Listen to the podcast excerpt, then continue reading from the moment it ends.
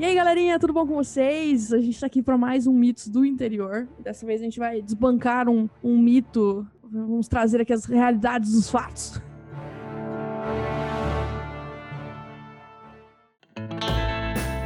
Bom, gente, é, antes da gente começar, alguns pequenos lembretes. Caso você possa, seja nosso apoiador lá no PicPay, siga a gente no Instagram, arroba Contos da Noite Podcast. E caso você tenha alguma sugestão de, de, de pauta, você tenha alguma coisa para falar, manda um e-mail lá pra gente, encontros da noite podcast@gmail.com.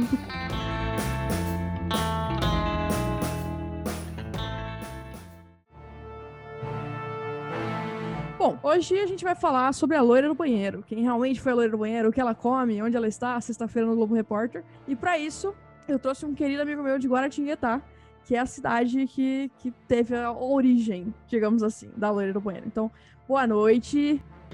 Eu sou Sonsini, eu sou nascido, criado e moro na cidade de Guaratinguetá, que é a cidade de origem da nossa Blood Mary R, que é a loira do banheiro. É a conhecida Maria Augusta aqui da, da cidade de Guaratinguetá. É, posso contar a história, Gade? Pode, só vou, só vou jogar aqui as informações que eu sempre jogo antes. Guaratinguetá é, é um município no estado de São Paulo e ele é localizado na região do Vale do Paraíba. É, ele tem aproximadamente 122 mil pessoas. Isso foi uma do censo de, de 2020. Então é uma, uma cidadezinha ali perto de, de Campos do Jordão, Pindamonhangaba, pra galera poder se, se situar. Agora é todo seu, nos, nos conte a história. É, então, a Maria Augusta, ela é uma guaratinguetaense, né? Muito conhecida aqui no imaginário da cidade ela a origem da história é porque ela era filha do visconde de Guaratinguetá e ele era muito rico, tinha uma mansão muito grande que hoje é uma escola, que é onde o fantasma mora até hoje, né? E o que aconteceu com ela é o seguinte, é uma história bem, né? É comum para a época, mas hoje a gente acha estranho, mas o pai dela queria obrigá-la a se casar, né, com um membro lá da nobreza aos 14 anos, e ela não, não queria aceitar isso. Para isso, isso para ela era um absurdo e tal. Ela queria viajar o mundo e o nome dela era Maria Augusta.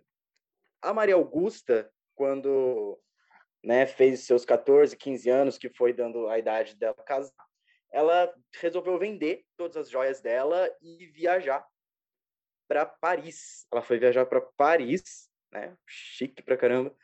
E ficou morando lá por, por anos. Por oito anos ela morou em Paris.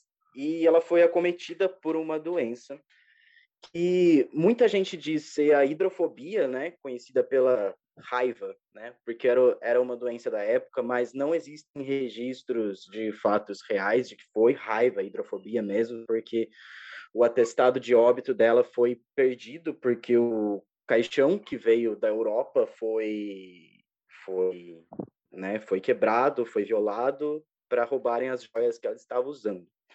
Então a gente não tem você acha que só mala extravia? Não, a gente extravia cadáver Exatamente. também. Exatamente, cadáver, tudo, né? Tudo. É, eu acho, eu acho reparação histórica, né? Que roubar o que vem da Europa, eu acho, acho, acho muito legal. Mas assim. tá tudo bem, tá dentro do padrão. Tá dentro do padrão, eu acho ótimo. É, e ela foi, o corpo foi trazido para o Brasil a pedido da família, né? E quando chegou aqui, ele foi colocado na mansão, né? Que hoje é a, que hoje é a escola. E enquanto estavam construindo o túmulo dela, fica que esquisitamente fica em frente à escola, né, a antiga mansão. É a mãe dela, sim, estranho, né? A mãe dela prendeu, né, o corpo dela numa redoma de vidro dentro, num quarto dentro da mansão, até que o que o túmulo fosse construído, né? E a lenda diz, os registros dizem que as pessoas, os trabalhadores da, da mansão, eles tinham visões dela de noite batendo no vidro e querendo sair, falando que o lugar dela não era aquele, que ela nasceu ali, que ela não queria ficar ali e tudo mais.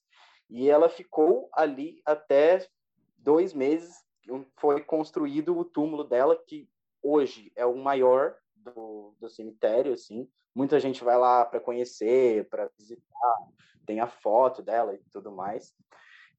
E ela foi enterrada. Depois que, depois que ela foi enterrada, 16 anos depois, a escola sofreu a mansão, né, a atual mansão sofreu um incêndio, né? E nisso a família que morava ali se mudou e o prédio foi cedido para construir a escola, que é bizarra, que é feito nos mesmos moldes da, da mansão e tudo mais. E assim, até hoje, né, é o espírito da Honda, aquele lugar, ele é bizarro, eu já eu não estudei lá, mas eu já fui lá várias vezes fazer prova, fazer vestibulinho. Parece parece que é uma ligação que eu tenho com a loira do banheiro que todo toda prova, concurso que eu tenho que fazer é no, na escola, né, conselheiro Rodrigues Alves. eu acho que ela me chama. É, Muito bom. Inclusive no, no primeiro vestibulinho que eu fui fazer, que era para para ITEC, né, que é uma escola técnica aqui de Guará, foi no instituto, eu resolvi, de, eu resolvi descer a escada que tem ali na, na, na escola para tocar o piano, que dizem que é o piano que eles ouvem de noite, que ela tocava, ela era pianista também. Por que não, né, Soncini? Por que não? Por que não? No filme de terror, eu tenho certeza que eu seria aquele. Sabe aquele primeiro a morrer? Aquele que desafia a entidade, que fala, não vai, tem que Sim. não. Sou, sou eu, Entendi. sou eu, o primeiro a morrer. Eu desci e realmente tem um piano lá, bem velho. Ai. Tentei tocar, mas não tinha som. Né? E os amigos lá na porta falando, volta, volta. Uns falando, vai, vai, né? Dependendo da índole da pessoa, que você morra. Aí, é, e os relatos da, da escola é que como a lenda diz que ela morreu de hidrofobia, de raiva, é que ela sai abrindo as torneiras da escola é, durante a noite porque ela sente sede e que ela convida as pessoas a levá-la para beber água. E quando ela leva a pessoa para beber água, ela some. Né? Ou seja, é uma entidade de boa, ela não faz mal para ninguém, sabe? Ela não. Existe, existe aquela adaptação da lenda, né, que eu acho que essa adaptação vem da, da Blood Mary, né? Que é aquela de ah, você tem que chutar o vaso e falar um palavrão e jogar um fio de cabelo e dar descarga e falar o nome dela três vezes que ela aparece. Assim, na, na, uhum. na lenda que da cidade, não, não rola isso. O que rola é que ela aparece no banheiro, realmente, e o rolê uhum. das torneiras, assim, que ela sai abrindo as torneiras, né? Por isso que as torneiras vivem abrindo até hoje, na, naquela escola bizarra. E, assim, na escola, na escola ela é um personagem, assim, ela é. Ela. Qualquer coisinha, ah, tipo, a Maria Augusta tá brincando, sabe? Tipo, apagou a luz. Ai, que horror. É velha, porque a Maria Augusta tá, tá brincando. Eu não rolei ali. eu vou. Eu, eu vou colocar aqui na, na descrição do episódio o link pra algumas fotos da escola. Assim, se você não conhece a história, você só acha que é uma escola meio feia. A hora que você, que você sabe disso, eu, eu não sei se eu entraria. Essas janelonas, ai, não sei. Eu sou meio, sou meio medrosa com essas coisas. Pelo amor de Sim. Deus. Mas. Não, tem uma janela absurda, assim. Nossa, essas escadarias, pelo amor de Deus. Mas então, eu queria voltar ali algumas, algumas informações da, da história. É, efetivamente é o cemitério na frente da escola ou só o túmulo dela que foi colocado ali aleatoriamente? Há um cemitério na, na frente da escola, é o cemitério dos Passos, né? É o cemitério de gente rica aqui de Guará, assim, mais ou menos. É, é que ele não é necessariamente de frente para a porta uhum. da escola, ele é de frente para o muro da ah, tá. escola. Tá. Então, tipo assim, na imagem do Google talvez não dê para ver o cemitério dos Passos, mas ele é ali do ladinho, sabe? Então ela ficava ali presa na redoma de vidro enquanto o túmulo dela estava sendo construído. E eu não sei você, mas para mim já é bizarro demais. Estou numa escola lá no cemitério já. não precisava nem ter, ter Maria Augusta nenhuma. eu já ia achar, eu ia achar muito bizarro já, mas tudo bem. Agora, outra coisa, é. Exatamente. A... Existem, então, essas histórias da, da, da, escola mesmo, assim, tipo, coisas que acontecem, eles falam e tudo mais. Mas é, e tem, tem, tipo, relato real de gente que, que, que, viu tudo isso? Ou é só história, assim, de tipo, ah, alguém me contou ou não? Fulaninho realmente presenciou? Tem, tem relatos reais. É, dando, dando uma breve pesquisada, a gente vê é, alguns, algumas matérias com links de entrevistas, né, até da Globo, que foram feitas aqui, né, com o pessoal que trabalha na escola, com os alunos. Além do rolê da, da torneira, né, dela abrir todas as torneiras, o pessoal fala muito sobre um cheiro de perfume que permeia os corredores, assim, às vezes os alunos ou os professores sentem um cheiro de perfume muito forte, muito, eles dizem que é bom, né? E geralmente não tem ninguém passando ali, não tem ninguém com perfume. Então, assim, a crença é de que ela permeia mesmo os corredores, né? Que, que ela ficou presa por dias ali. Gente, que doideira! Então esse, esse é, o, é o mito de, de Guaratinguetá? Pela, pela sua cara, já vi, nossa. Eu, eu nunca entraria nesse lugar, tenho, tenho essa, essa questão. É, eu dei uma, uma olhada rápida, e há quem diga que a, o caso da loira do banheiro, o mito, a lenda, enfim, qualquer nome que a gente quiser dar, acabou ficando popular em vários cantos do Brasil por conta de do, do, período da ditadura, onde muitas pessoas elas usavam banheiro e tal para conversar, para às vezes tramar contra o sistema, com várias aspas aqui. E daí eles teriam é, popularizado essas histórias para evitar que essas pessoas ficassem nesses ambientes, né? Mas é, de qualquer forma, é, ainda eram questões assim de, de, ah, você vai ficar lá e ela vai aparecer. Não era um negócio assim de aquela escola tem aquilo. Então, desde a primeira vez que tive contato com essa, com essa história de ah, loira de banheiro de Guaratinguetá, eu fiquei assim, mano, não. Como assim? Vocês estão querendo requerer a, a, a, verdadeira história? Mas é, é muito doido, é muito, muito doido.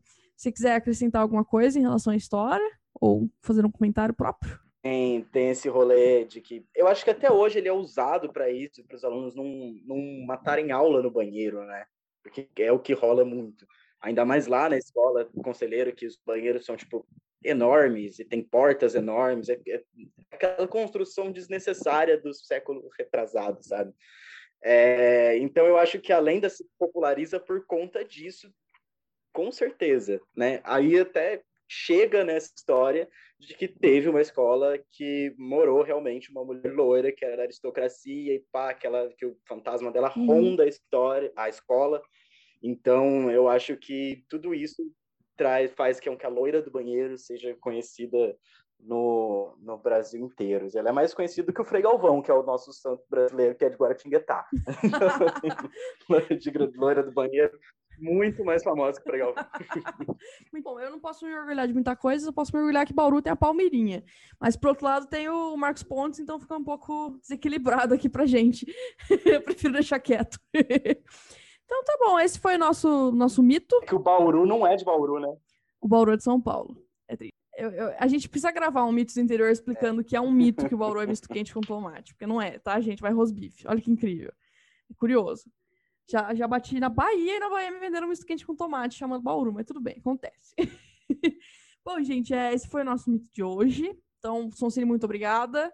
É, espero que você ouça nossos outros episódios. Principalmente, eu acho que é muito relevante para você ouvir o que não fazer num filme de terror, porque aparentemente você faz tudo aquilo. então, estamos aqui, ó, precavendo pela vida de Sonsini. Mas deixa seu recado, se quiser deixar seu Instagram para os nossos ouvintes, fazer comentários, com vontade. Muito obrigado. Com certeza vou assistir esse episódio, porque se eu protagonizar alguma história verdadeira, esse encontro com a entidade, com a assombração, eu vou precisar tomar um certo cuidado, não, não desafiar a entidade, né? Eu acho que é um negócio que está no meu sangue, desafiar a entidade.